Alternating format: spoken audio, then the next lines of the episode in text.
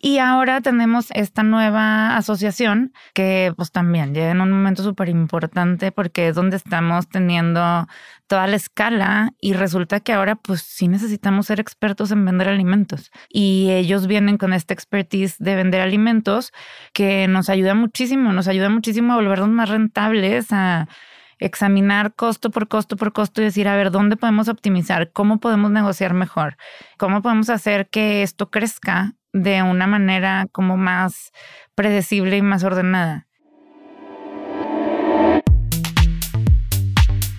Hola, soy Melisa Gómez Hindu y estás escuchando Momentum, un podcast de G2. Si tienes una startup, eres un inversionista o quieres saber todo acerca del ecosistema emprendedor, acompáñame a escuchar las historias de éxito, fracasos y anécdotas de las mejores startups y fondos de México, América Latina y el mundo. Y el mundo. Momentum es un podcast para ti, que tienes la pasión, visión y capacidad para aprender y adaptarte en este mundo cambiante. Comencemos. Hola, soy Melissa. En este nuevo episodio de Momentum nos acompaña Gaby Villarreal, fundadora y CEO de Azucena, startup que ha logrado penetrar el mercado gracias a sus beneficios y su grado de innovación en la fórmula de producto como superalimentos. En solo cuatro años ha experimentado un gran crecimiento y escalamiento en el mercado, incluso teniendo presencia en Estados Unidos y haciendo exportaciones a varios países de Europa. La experiencia de Gaby es muy valiosa, ya que transitó como consultora de G2 a emprendedora en esta industria tan compleja de penetrar. Azucena ha logrado levantar 20 millones de pesos, teniendo entre sus inversionistas a un gran socio que le ha proporcionado recursos estratégicos para crecer su negocio. Los retos que Azucena ha enfrentado han sido muchos, desde el cumplimiento de requerimientos, acceso a canales de distribución, innovación en empaquetado y lanzamiento de nuevos productos en un mercado tan competitivo como el de los alimentos. ¿Quieres saber cuáles son los principales retos que Azucena ha atravesado en esta industria para poder llegar a diversos mercados dentro y fuera de México? ¿Qué ha tenido que hacer Gaby para escalar su compañía y cuál es el futuro de Azucena? Quédate y escucha Momentum, un podcast de G2.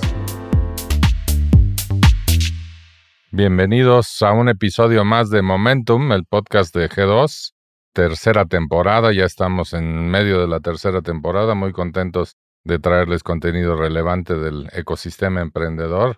Y en esta ocasión tenemos con nosotros a una emprendedora a la que queremos mucho, la conocemos desde hace tiempo y un producto y un proyecto que desde luego son de los más queridos, de los más cercanos a mi corazón. Se trata de Gabriela Villarreal, la emprendedora a cargo de Azucena, una empresa de alimentos de la que vamos a hablar a profundidad el día de hoy. Bienvenida, Gaby. Muchas gracias, Jorge. Muy bien, pues el cariño es mutuo, ya sabes. Ustedes me han apoyado muchísimo desde el inicio y pues básicamente empezamos a su cena juntos. Así es, eso es algo que no sucede tan a menudo como quisiéramos, pero a veces se nos da la oportunidad de empezar un negocio prácticamente desde su fundación y ese fue el caso de Azucena.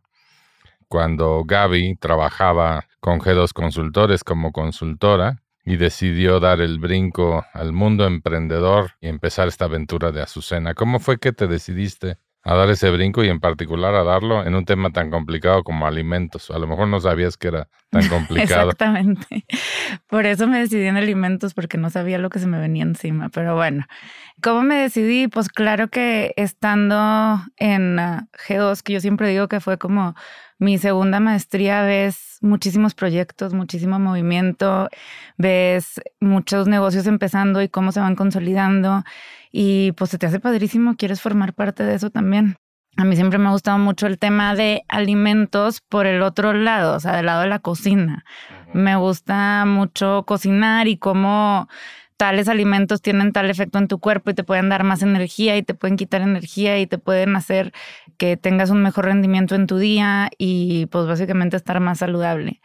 Entonces me gustaba mucho el tema y estando ahí pues empezamos a conocer ciertos proyectos de gente que podía complementar lo que podíamos ofrecer al mercado, vimos una necesidad y pues me tardé un poquito en animarme, pero al final surgió este proyecto pues, muy padre.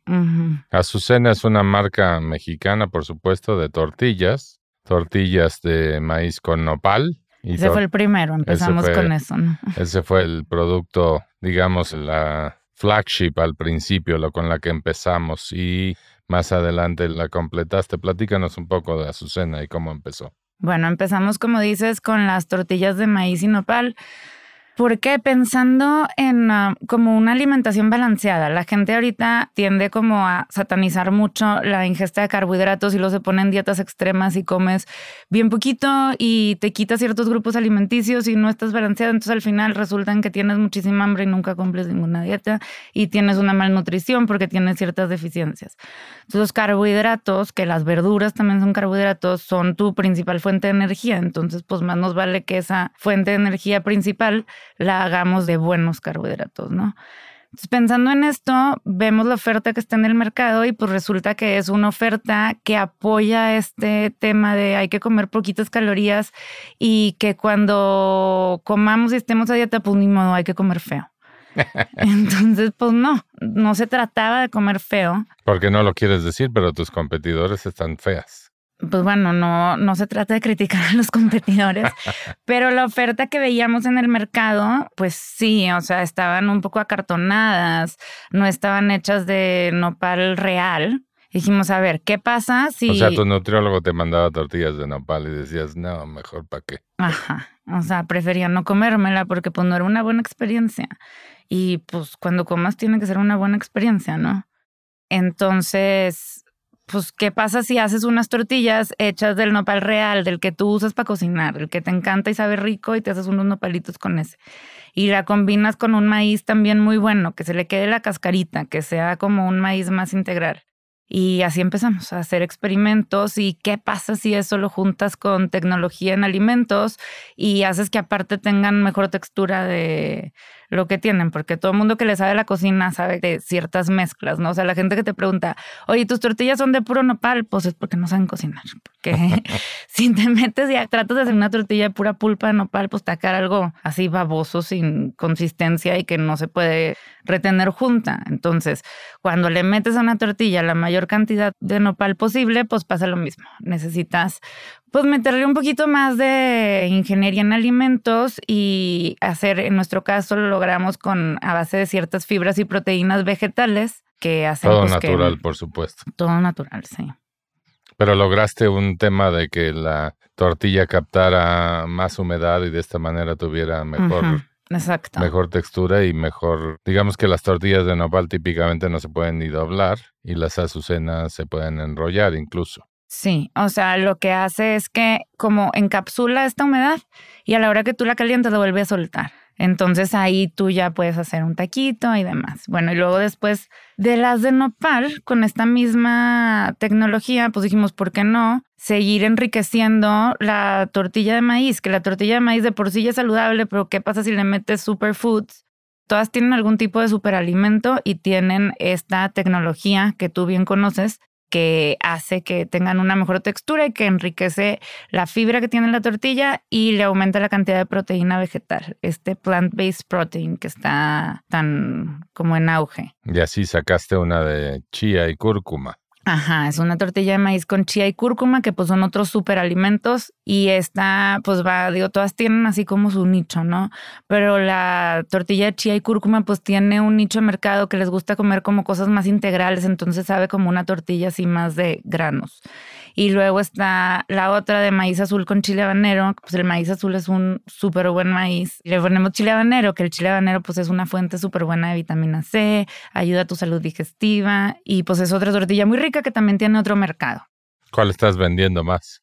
Ay, ahorita están casi iguales. Al principio era la de nopal. O sea, la de nopal definitivamente la nopal, pues fue al principio era el 100%. Al principio era el 100% y luego era el 50, 25, 25. Ahorita todas son treinta y tantos. El ah, tantos de los 30 es el que varía.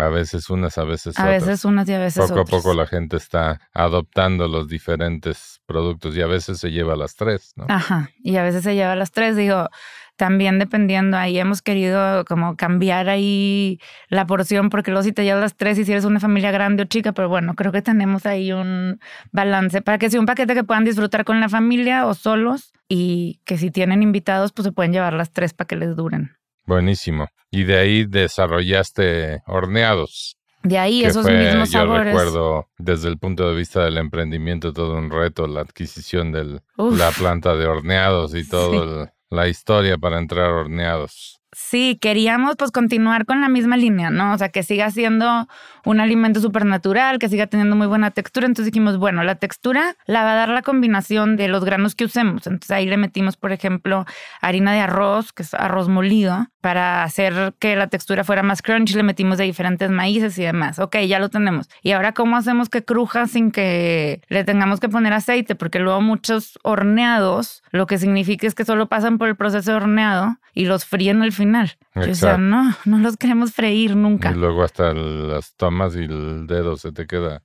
lleno de grasa, porque al final de cuentas lo que tienen es mucha grasa, que es lo que les da consistencia y algo de sabor. Sí, mala grasa, porque al momento de freírlos, o sea, no tiene nada que ver si tú utilizas un aceite, si usas, por ejemplo, aceite de oliva es muy bueno, el aceite de aguacate es muy bueno, el aceite vegetal en sí es bueno, pero el proceso del freído es lo que hace que el aceite pues se queme y se vuelva malo. No queríamos eso, entonces pues ya tuvimos que construir un horno que se ajustara a esas necesidades y que tuviera los suficientes pasos en el proceso de horneado para que pues el producto saliera como queríamos. Y esto sí, como dices, fue todo un reto.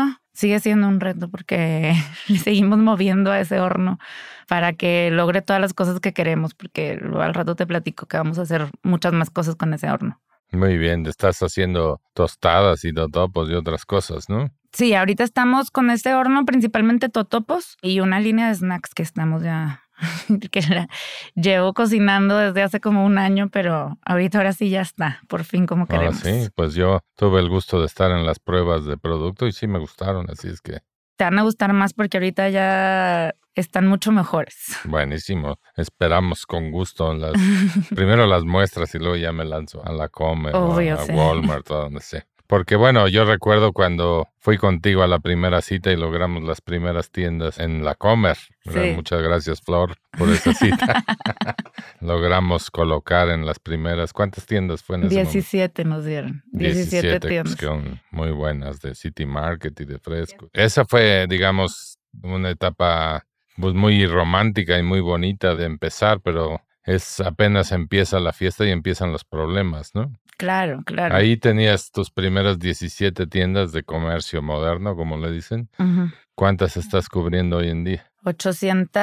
830 tenemos en México. 830, más, más tu eh, primera incursión ya en Estados Unidos y en otros lugares. Sí, ahorita tenemos 12 tiendas en Estados Unidos, está súper poquito y pues vendemos en Amazon. Pero pues la idea era, como no te puedes comer todo de un solo bocado, entonces la idea era crecer todo lo que pudiéramos en México, que creo que este año nos hemos expandido muchísimo. Y luego ahora también pues sigue seguir tocando puertas ya en forma en Estados Unidos. Esto es algo que, digamos, para ti ha sido una vocación adquirida, porque digamos que estudiaste... Diseño industrial. Industrial, si no mal recuerdo, y luego un MBA y después decides meterte a alimentos y como dices, te metes un poco porque no sabes todos los retos que tienes por delante. Vamos a hablar en este episodio de todas las barreras y todos los obstáculos que hay que sortear para emprender en alimentos, pero una de las cosas que para ti ha sido muy clara a lo largo de este tiempo y que siempre ha marcado la trayectoria donde vas es la calidad y la salud de los alimentos, porque en esto se pueden cortar muchas esquinas. Y hablando de tortillas, pues se pueden hacer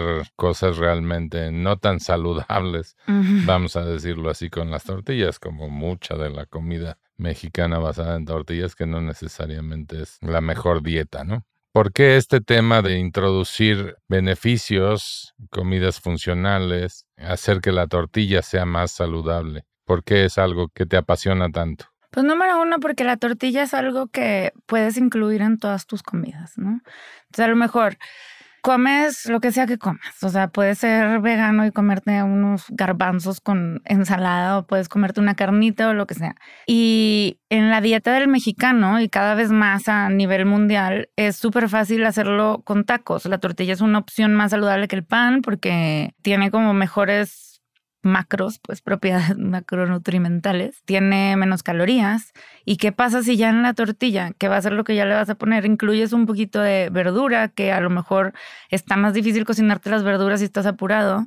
Incluyes un poquito de grasas buenas, incluyes cosas que complementen tu dieta y hagan que estés más saludable. Creo que es una manera muy fácil de hacerlo para el consumidor. Agarrar una tortilla que ya tenga estas cosas y que aparte hacen que tus platillos sepan más ricos. O sea, tienes una buena experiencia, qué rico comer la tortilla que tenga un saborcito extra y aparte estás recibiendo todos estos beneficios hacia tu salud. Y ahorita, pues... O sea, es como si en tu taco le hubieras puesto nopalitos o le hubieras, puesto, unos nopalitos ahí. chía y cúrcuma. Este, Sí, o pues, la chía es una grasa buena, es como si ya le pusiste un poquito de aguacate y lo cocinaste con especias que hacen que tu comida te nutra mejor porque preparan a tu cuerpo para recibir tu comida. Todo eso ya lo tienes en tu tortilla.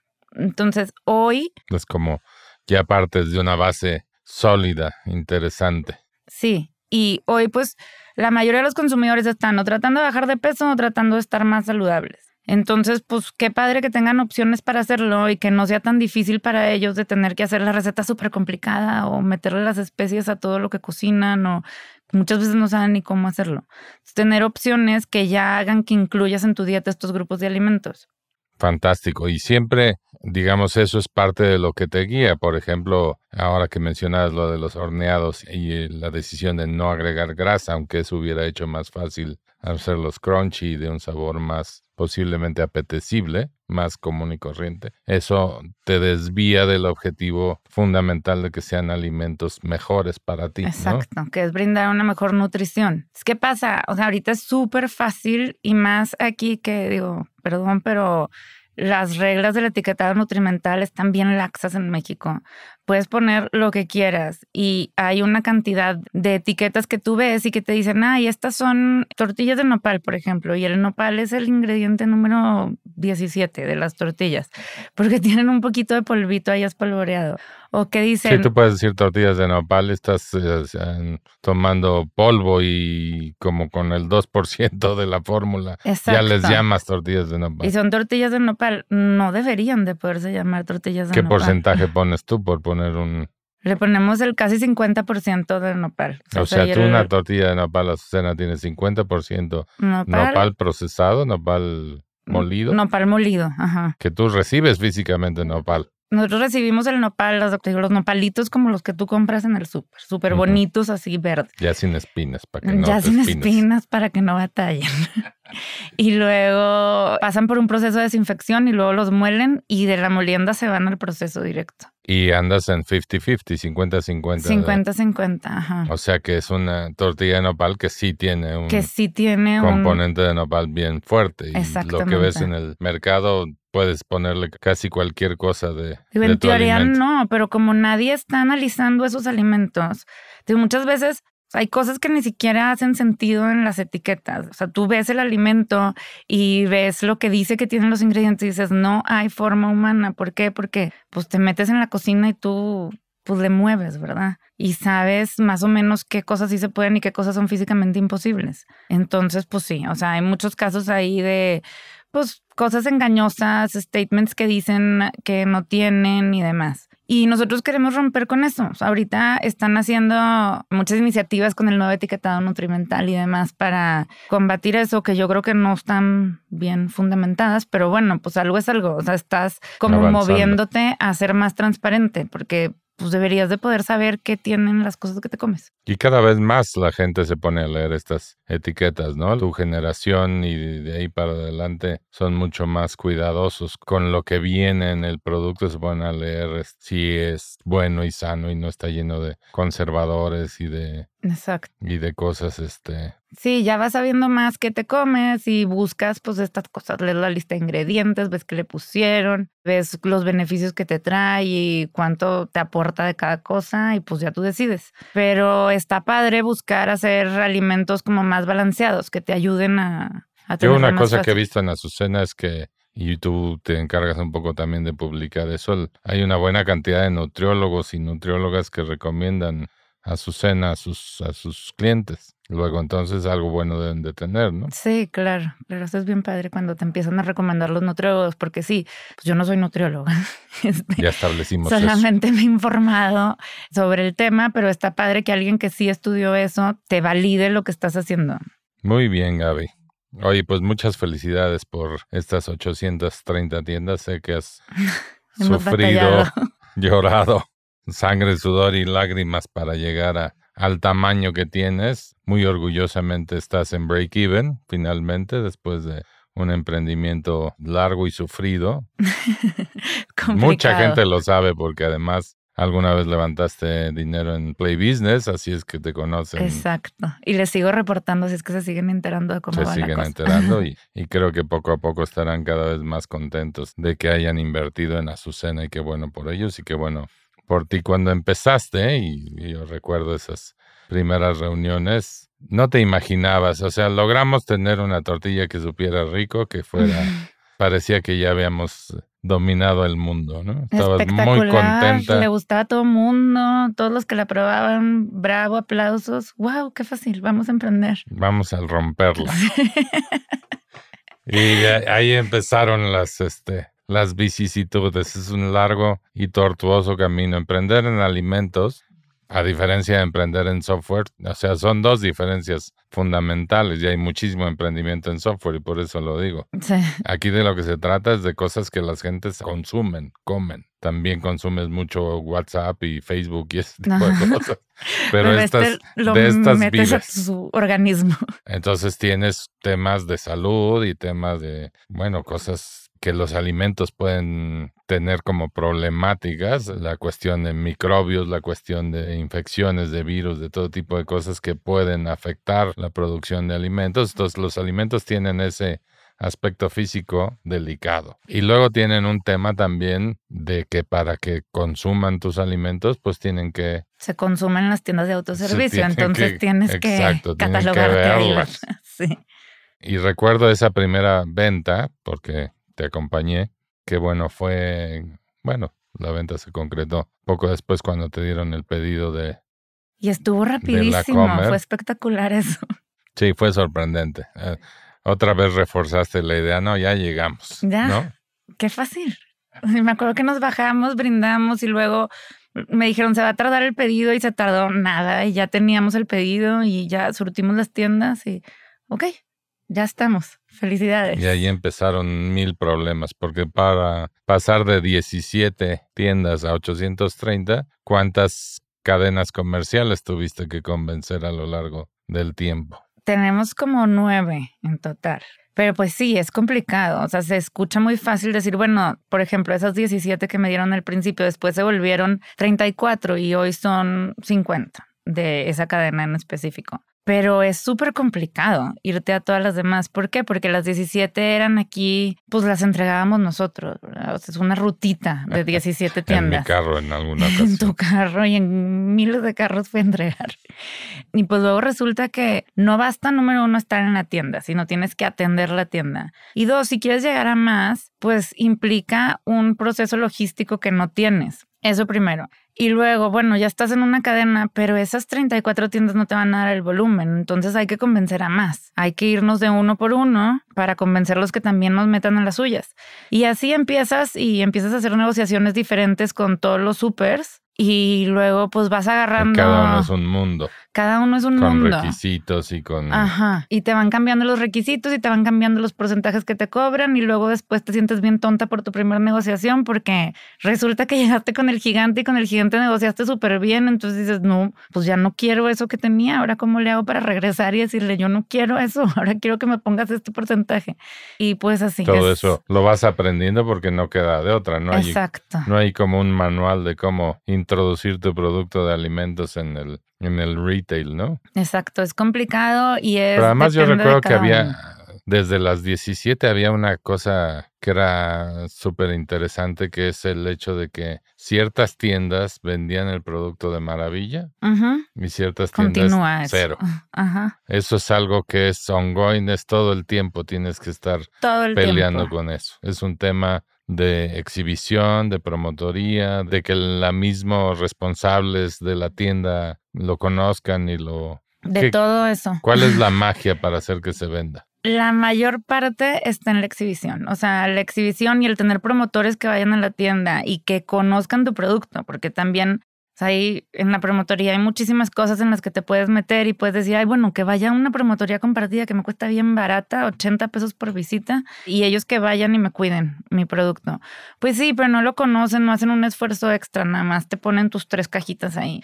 ¿Y qué pasa? Luego resulta que en una tienda hacen una exhibición excepcional y te ponen en un mueble gigante y tienes tantos frentes que están en la vista del cliente y no sé qué, y empieza a vender muchísimo. Pues sí, entonces, ¿cómo le haces para cuidar cuando tienes 830 tiendas? Que en las 830 tiendas hay una exhibición perfecta y al mismo tiempo ganes dinero, ¿verdad? Porque claro. Pues, sí, porque no, o sea, ir a todas todo el tiempo cuesta. Ajá, entonces tienes que encontrar ahí un equilibrio y no descuidar las que te venden bien, porque si te vende bien y un día no vas, ya no vende bien, o sea, sí es directamente proporcional. Yo recuerdo como mis familiares y mis amigos decían, oye, en la comercial mexicana de Pilares no hay, pues yo que soy el category manager. sí, pero es bien frustrante, a mí me sigue pasando. yo les di tu teléfono, ¿qué crees? Llámenle a Gaby cuando no las encuentren. Es un rollo, es un verdadero rollo. La gente no habla mucho del tema, pero la góndola y el exhibidor del supermercado es un campo de batalla. Sí, sí, totalmente un campo de batalla. Y te tienes que cuidar que no llegue el promotor del otro y sea malintencionado porque te quita. Porque los hay. Sí, claro. De plano te manda para abajo, te quita de tu lugar. Te manda para abajo, te, te avienta las, cajas. para atrás. Este, terrorífica. Historias de terror. Historias de terror. Pero bueno, también pues empiezas a entenderle, como dices, a base de estar ahí viendo a ver qué onda y a ver cómo, pues cómo sí. Y pues encuentras que hay muchas maneras de sí ser exitoso. Y te empiezas a apoyar también, eso es algo que ha sido súper importante en este emprendimiento, o sea, apoyarte de gente que ya lo haya hecho. O sea, gente que ya lo haya hecho y que te comparta su experiencia y hacer pues equipo con todas las demás pymes de alimentos que hay para ver cómo le podemos hacer para que sí exhiban nuestros productos y compitamos con monstruos El y gigantes. El terreno no es parejo cuando claro que no. enfrente está Don Bimbo, Doña Lala, Don que van diario. Don Maseca, Don, o sea, son monstruos de la industria de alimentos que tienen no 800 tiendas, probablemente tienen las como 5000. Todas, y venden muchísimo y tienen muchos productos para, o sea, tienen muchos productos en la tienda que hacen que la inversión en sus promotores sea rentable. Ellos mandan todos los días a que acomoden sus productos porque tienen productos que venden muchísimo. Claro. Entonces, pues. La misma tienda no se puede dar el lujo de que no están bien exhibido el pan bimbo. El pan. Claro, es parte de su negocio. Las cosas de más especialidad, como las tortillas a Azucena, puede ser que no le quiten el sueño al, al gerente, entonces te lo tienen que quitar a ti, lamentablemente. Exacto. ¿No? Así es la vida. Entonces, el primer reto es enfrentar a una industria de retail que, sin embargo, es más amigable de lo que la gente tiende a pensar. ¿O tú qué dirías? Sí, le tienes que encontrar la manera. Es más amigable el tema de compradores. El tema de compradores de, o sea, que tienes súper difícil entrar a Walmart. ¿Cómo le vas a hacer? Y aparte, todo el mundo dice, a la hora que entras a Walmart, Walmart te quiebra porque esas escalas y volúmenes no das y no sé qué. Y mi experiencia es completamente positiva con un cliente como Walmart pero sí tienes que saber qué cosas tienes que negociar y entender que Walmart es tu socio. O sea, Walmart o llamemos de cualquier cadena comercial, necesitas encontrar una ecuación de valor positiva, como en todas las sociedades, para que los dos ganen. Entonces, Tú dices, bueno, yo te doy este margen y si quieres, súbele un puntito a tu margen, pero no me cobres la merma porque en la tienda me están mermando el producto y eso es algo que yo no puedo controlar. Entonces, quítame eso y ponme acá y así controlas mejor tú tus márgenes y puedes meterle más a promotoría para que promotoría le exhiba. No sé, o sea, cosas así que ya después que entiendes. Son optimización. Pero yo creo que parten de esta base y que no todo el mundo entiende que Walmart es su socio, no tu cliente. Exacto. Porque hay gente que dice es que ya le vendía a Walmart millones de pesos. Y, luego es la misma gente que luego dice es que Walmart me tronó. O Walmart o Liverpool o el que quieras. El asunto es que cuando tú le vendiste a Walmart o a Liverpool, lo único que hiciste fue cambiar tu mercancía de aparador. No se ha vendido. Exacto. O sea, se vende cuando un consumidor final lo levanta de la máquina y lo pasa por la caja registradora. y se lo lleva. Ahí se vendió, antes no vendiste nada. Exactamente. Entonces, cuando tú, por ejemplo, y yo lo veo mucho con emprendedores de la industria de alimentos y de otras industrias de muebles, de, de otras industrias de ropa también, que hablan de venderle a Liverpool o venderle a Walmart o venderle a un comerciante, no le has vendido a nadie. Y eso es algo que tienes que entender. Walmart y tú tienen el mismo problema de venderle al consumidor final. Y si no se vende al consumidor final, lo que tienes es un producto que se echó a perder. Exacto. Y cuando entiendes eso sí cambia, porque ahí puedes encontrar, oye, a ver, vamos a hacer una estrategia en conjunto y entiendes que a ellos también les interesa que se venda. Entonces, bueno, ¿qué te parece si yo hago esta promoción, pero tú me ayudas con un puntito de margen ahí para que no me salga tan cara la promoción y vemos cuánto se vende? Oye, pues fue súper exitosa, nos dejó mucho dinero. Ah, bueno, pues la volvemos a hacer así. ¿Qué te parece si me das una exhibición en este mueble y te aseguro que la voy a sacar porque voy a mandar promotoría cada semana?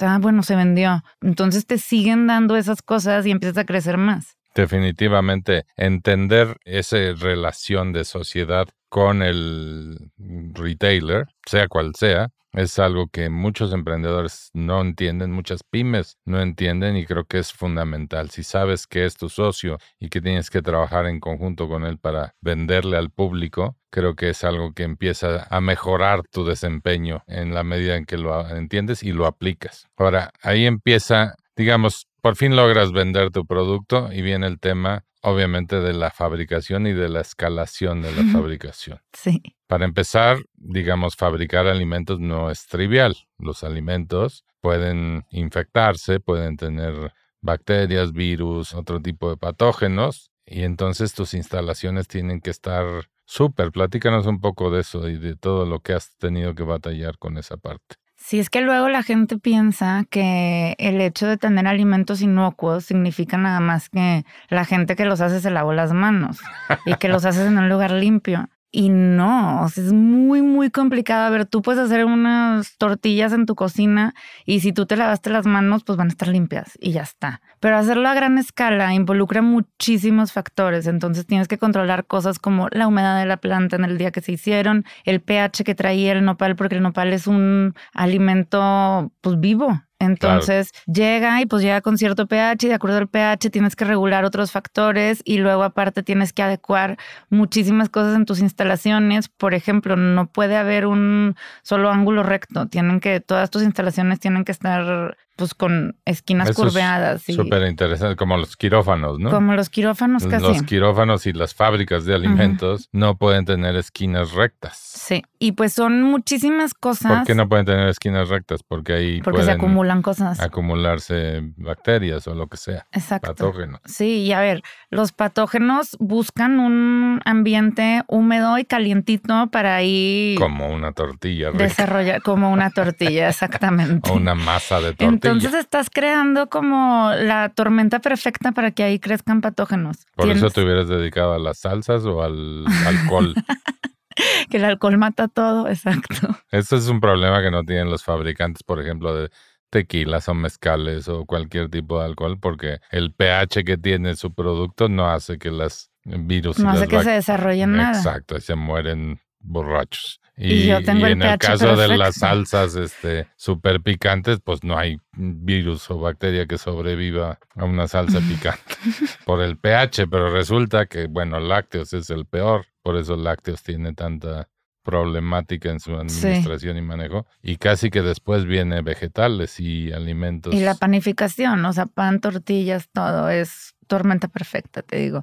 En los horneados no hay tanto problema porque tienen muy poca actividad de agua, pero en las tortillas sí es, o sea, se vuelve muy complicado todas las cosas que tienes que monitorear. Y ahora te tienes que, o sea, para tú poder venderle al retail, te tienes que certificar en ciertos estándares que garanticen que tú cumples con todos estos procesos, ¿no? Como HACCP. Este, como HACCP, que es el que nosotros tenemos. Y bueno, HACCP también es bastante básico, bastante básico para la industria. Pero, o sea, de cara a ti, no sabes la cantidad de cosas que tienes que monitorear y en el problema que te metiste cuando te estás certificando en HACCP. Más que nada porque es... La pintura que puedes utilizar. La pintura que puedes usar, cómo tiras la basura, qué hora tiras la basura, en dónde tiras la basura, el este, piso, dónde está tu lavabo, tienes que cambiar como todo el layout de tu planta y mucha documentación. O sea, todo eso tiene que estar documentado. Todas las mediciones, a qué horas se hicieron, todas las tomas de temperaturas, a qué hora se lavó las manos todo el mundo, cómo se lavó las manos todo el mundo. Entonces, pues es una chamba extra que tienes que tener en la planta. Tu operación se va volviendo más cara con todas las inversiones que tienes que hacer para poderte certificar y con el personal que tienes que tener que esté súper capacitado y que lo haga día con día, porque un día que no lo hacen y pierdes toda la trazabilidad. Entonces, ¿te acuerdas del día romántico en el que la tortilla te supo rica? No sabías todo lo que se te venía. Exacto, dices, ya te doy 17 tiendas, ¿no? Y ahora resulta que ya que estés con todas tus certificaciones y todos estos procesos, pues 17 tiendas para nada te sirven, ¿verdad? necesitas escalar. Necesitas 300 y 500 y, y escalar el, el, negocio y hacer que cada una de las tiendas eh, vaya vendiendo más, por supuesto, con más SKUs, o sea, más productos y con más promotoría y más trabajo de campo para hacer que se venda. Entonces es un reto complicado, lo cual nos lleva también a un reto de financiar un negocio de este tamaño. Y eso también ha sido complicado para ti desde el principio. Todo ha sido complicado, pero sí. No te lo esperabas tampoco. No, no me lo esperaba porque al principio pues eres muy inocente y optimista y dices, ay, conseguí 17 tiendas rapidísimo, pues me doblo de tamaño y con la operación que tengo ahorita me cuesta X, entonces pues rápidamente llego a punto de equilibrio y para esto necesito tanto y pues resulta que no. O sea, mientras... todas las cuentas que como buena MBA te salían perfectas. Pues en papel, ahí estaban, ¿verdad? Pero... la realidad te las mataba. Exacto. Entonces llegas y empiezas a ver todas las cosas que pueden salir mal o irse más lento y cómo te afecta irte más lento. Y pues resulta que necesitas más dinero y que necesitas financiarte porque pues para producir un pedido grandísimo muchas veces es bien padre recibir un pedido grandísimo que dicen, no, ya con esto ya la hice. Problem, pero no deja de ser un problema. Pero no deja de ser un problema. Y tienes que financiar toda tu cadena y pues luego resulta que te pagaron tarde y que te pagaron tarde y luego después también no consideraste que este mes era el aniversario, entonces te van a pagar menos. Te van a descontar un porcentaje de todo lo que les vendiste y tú, híjole, yo tenía ese dinero tight para pagarle a todos. Entonces, pues es algo que sí, o sea, vas aprendiendo a financiarte mejor, cada vez lo tenemos la cosa más resuelto, pero al principio sí fue una cosa que yo no me esperaba, que sí, oye, ¿cómo es esto? Y cómo no nos alcanza el dinero nunca, porque siempre la escala te requiere más dinero. Más y más, y va a seguir siendo problema. Es excuso decirte que sí, pero ya pues estarás en punto de equilibrio, ya estarás vendiendo mucho dinero, pero de todos modos necesitas comerte al mundo y eso va a costar. Y eso va a costar, más por dinero. Supuesto. Oye, este, tuviste la inversión de ángeles, ángeles inversionistas que participaron, participamos en tu crecimiento inicial y ahí todavía siguen contigo. También tuviste rondas con Play Business, hiciste una ronda Tuve con una Play ronda Business. con Play Business bien padre porque pues está padre que participen tantos inversionistas. ¿Cuántos inversionistas tienes? 600. 600 personas invirtieron en Invirtieron en Azucena en tickets unos Y algunos chiquititos. incluso se leen tus reportes mensuales que les pones en la plataforma. Sí, sí, todos se los leen y me mandan ahí toda clase de comentarios y demás. Esa parte es entretenida, sí. Y, Y después tuviste una alianza estratégica con Coloso. y después tuve una alianza estratégica con Coloso, que es en lo que estamos ahorita, básicamente. Pero sí, o sea, regresándonos a todos los inversionistas iniciales y Play Business y demás, como que todos poniéndote a reflexionar, han tenido una participación súper importante en Azucena en algún momento en específico. Tal vez los de Play Business no en estrategia, pero todos los demás no tengo un inversionista que no haya estado conmigo apoyándome muchísimo en una parte de Azucena. O sea, nadie nada más como que me dio dinero. Y creo que eso ha sido pues muy padre porque pues a ti te tocó abrir los primeros canales conmigo y todos los financiamientos y muchísimas cosas, ¿no? Tú eres el que has estado más presente tal vez. Gracias. Pero, pero todos los demás han tenido Cuando algo. escribas tus memorias eh, tendré algún Te- capítulo. Ajá, te puedo dedicar un capítulo completo. Bueno, no las escribas. Pero todos los demás han tenido una participación súper importante también. Entonces creo que eso ha sido muy bueno que... O sea, Los Ángeles Inversionistas, y esta es una recomendación para los que nos escuchan que son emprendedores, búscate ángeles inversionistas Que que, les no interese. solo te den dinero. Ajá, que les interese tu proyecto y que te quieran ayudar porque se vuelve muy relevante su participación en diferentes etapas de la historia de la empresa. Digo, para Susana así fue y yo creo que sin el apoyo de cada uno de ellos no estuviéramos donde estamos ahorita. Y ahora tenemos esta nueva asociación que pues también llega en un momento súper importante porque es donde estamos teniendo toda la escala y resulta que ahora pues sí necesitamos ser expertos en vender alimentos y ellos vienen con esta expertise de vender alimentos que nos ayuda muchísimo, nos ayuda muchísimo a volvernos más rentables, a examinar costo por costo por costo y decir, a ver, ¿dónde podemos optimizar? ¿Cómo podemos negociar mejor? ¿Cómo podemos hacer que esto crezca de una manera como más predecible y más ordenada? Creo que es una gran transacción la que lograste ahí porque logras un inversionista minoritario que tiene un porcentaje de Azucena, pero al mismo tiempo aporta muchísimo know-how sí. y seguramente pues muchísimo crecimiento por delante gracias a sus influencias y a su conocimiento del mercado. Yo creo que algo muy importante dentro de la historia de Azucena, haber logrado esa capitalización a través de un socio estratégico que te da impulso, ¿no? Sí, sí, definitivamente. O sea, la parte que está muy interesante es que ellos tienen todo este expertise adquirido y tienen muchas ganas de enseñarnos a nosotros. Entonces, digo, muchas ganas de un contrato de inversión de por medio, bueno, pero también interés económico. también interés económico en que nos vaya bien. Pero nos están ayudando mucho a todo el equipo a hacernos como más rentables y optimizar todos los recursos que ya tenemos para pues que explote más rápido esta ecuación nos estamos haciendo ya expertos en negociar con el retail, expertos en cómo van a ser nuestras exhibiciones En y cuándo y, en los- mover productos de aquí para allá. y que si me van a devolver que no me devuelvan, que lo pongan en este CEDIS y ahí lo mandamos para otro lado y esas son cosas que no hacíamos antes. Entonces, eso nos está pues haciendo una empresa mucho más eficiente y más preparada para crecer aún más. Nuestros lanzamientos de Es un- producto ahorita Es un tema de escalación, o sea, es un tema de escalación. Tú puedes ser una pyme alimenticia o puedes tener la ambición de realmente ser una compañía que genere un impacto importante. Obviamente tú vas por lo segundo y hay que escalar. Y para escalar, qué bueno tener la ayuda de alguien que ya está ahí, que ya sabe cómo llegar Exacto, y que ya, sabe tiene qué hacer. Sí, la verdad está muy interesante esta nueva alianza que estamos haciendo.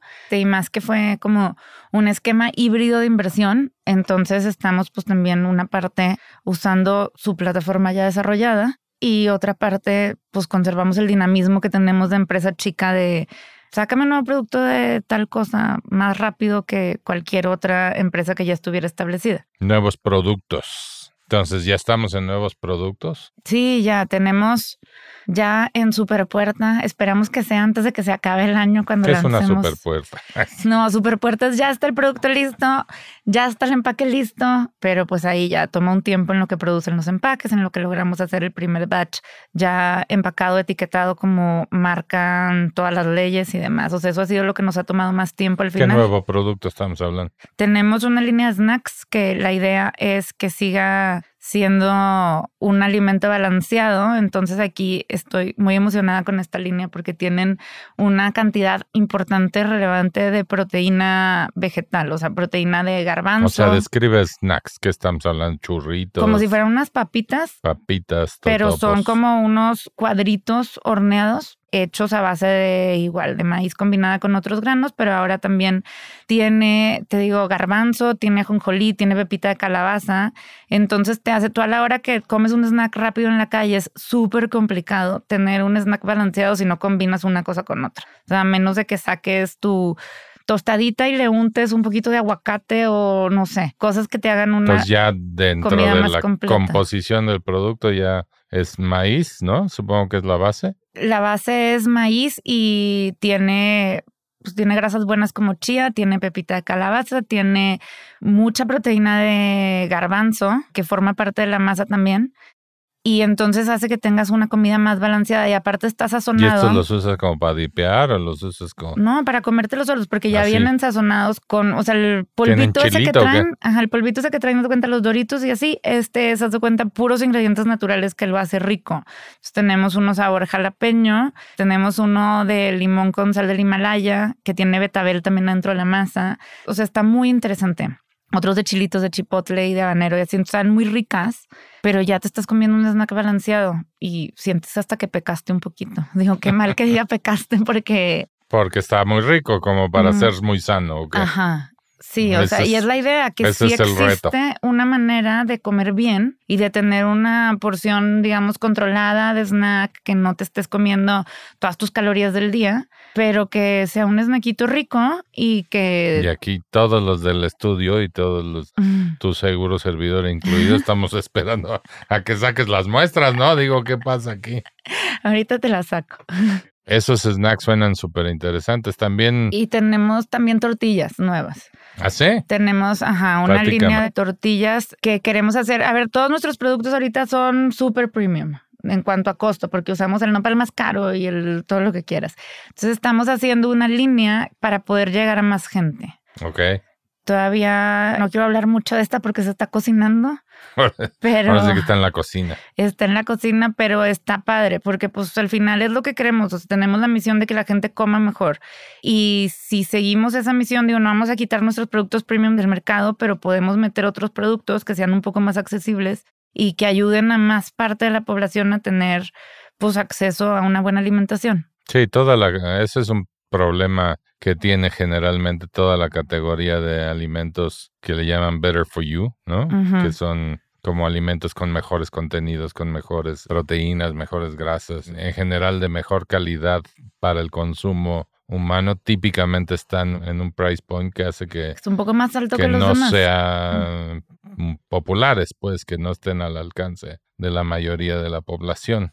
Justamente llegar a un punto de precio súper accesible terminan comprometiéndose muchos aspectos de calidad. Exacto. Tú Entonces, estás buscando algo en medio. queremos obviamente conservar la calidad, pero buscar hacer unas combinaciones que sean, o sea, que nos dejen llegar a un precio más accesible, un punto de precio más accesible, a lo mejor quitándole un poquito, o sea, no vamos a usar nopalitos orgánicos, pero podemos usar otros superfoods que no son tan caros y que sí pueden estar incluidos en nuestra mezcla y que sí hacen una diferencia en la dieta de Pues, la gente que los compra. Estaremos pendientes de esos nuevos productos. Y el otro tema es los mercados internacionales. Necesitamos ver a Sí, ya. Azucena en Whole Foods, Albertsons, Safeway, Peoples, todos los... Exacto, sí. Actualmente estás en qué? Central Market, En Central Market y en Amazon. En exclusivamente. Central Market es como el canal premium de HEB en Texas. Ajá. Entonces solamente vendemos en Texas y en los demás lugares llegamos a través de Amazon. Pero pues definitivamente Estados Unidos es el target y siempre ha sido nada más que hasta un poco complicado, más con todo este tema que se nos vino un año de desconexión de expos y demás. Pero pues ya se está reanudando todo y ese es nuestro objetivo porque hay un gran apetito por productos así, productos buenos mexicanos que tengan contenido de superfoods. La tortilla está explotando en Estados Unidos. Totalmente. Este, entonces, pues ese es a donde vamos y estamos seguros que el próximo año mínimo estaremos catalogados en dos cadenas más allá. Y vas a crecer muchísimo y seguramente vas a seguir necesitando más dinero para Exacto. Ahorita tenemos en, con dolores de cabeza de ese tema. bueno, pero mientras sean dolores de cabeza para el crecimiento ya está bien. Growing pains, ¿no? Sí, sabemos que sí, o sea que estas cosas van a seguir pasando y en toda empresa de alimentos, si nos están escuchando, les va a pasar. Necesitan mucho capital para crecer, pero pues el chiste es irle dando la vuelta y ir o sea, adquiriendo la escala suficiente para que todas esas cosas pues ya sean como temas de optimización y los financiamientos sean para proyectos específicos. Yo creo que eh, volviendo a aquel día eureka en la oficina cuando dijimos, oye, esto está rico. y de ahí en adelante empezaste esta aventura de emprender en alimentos y en Azucena. Pero bueno, a partir de ese día eureka en el que por fin, en el que dijiste, esto sabe rico, vamos a emprender en alimentos y de ahí para acá no has hecho otra cosa más que superar problemas y aprender. Sí, se requiere de muchísima resiliencia, eso sí. Nunca te hubieras imaginado, Jamás. y quizás si te hubieras imaginado, o sea, si hubieras previsto toda la cantidad de cosas que ibas a tener que enfrentar, a lo mejor te Me lo a hubiera otra pensado cosa. un poquito más. No, pues es que hoy ya no me puedo ver sin hacer esto, ¿verdad? Ya no te puedo decir Ya qué eres- hubiera hecho. Ya eres pero... Gabriela Azucena, de alguna sí, manera. pero sí me lo hubiera pensado un poquito más si hubiera sabido en ese entonces. Pero lo que te ha dado también en términos de reconocimiento, que fuiste, por ejemplo, seleccionada por Mass Challenge y que tienes digamos, mucha gente que sabe que estás en esto y aprecia tu producto, todo ese tipo de cosas. Y lo que vas a, ver en el futuro también de reconocimiento y de fama por todo el logro que estás teniendo con esto es sumamente digamos, te recompensa por todo Ay, por supuesto, por supuesto. El otro día estaba platicando con una persona que pues, la mayoría de los consumidores, y yo creo que nosotros también como consumidores, te quejas cuando algo no te gusta, pero no lo aprecias cuando sí, como que es algo que pues lo das por sentado. Pero hay gente que sí tiene como el hábito de escribir y decir, oye, probé hoy este producto y está delicioso y lo recomiendo mucho. La gente que nos postea en Instagram y así, cada comentario de eso se siente como wow. Se siente muy, muy halagador, muy bonito. Sí, la verdad, padrísimo, pues porque por eso trabajas todos los días. Bueno, Gaby, pues yo te felicito por todo lo que has logrado, por todos los obstáculos que parecían insalvables que has superado, ¿no? Por todo lo que has sufrido, que yo lo he visto ahora sí que en primera persona, de una manera muy cercana, y por todo lo que has avanzado para colocar hoy en día a Azucena como prácticamente ya un, un producto líder en su categoría con una expectativa de crecimiento gigantesco, con unas posibilidades muy grandes porque partes de la base de dedicarte a la calidad en la alimentación y a la calidad del producto, ¿no? Así es que te felicito y te deseo lo mejor para el futuro de Azucena. Muchas gracias, Jorge. Y pues me vuelves a invitar ya que contemos cómo la rompimos en Estados Unidos y todo. Venga. Quedamos emplazados, que eso será el mes que entra, ¿no? ¿verdad?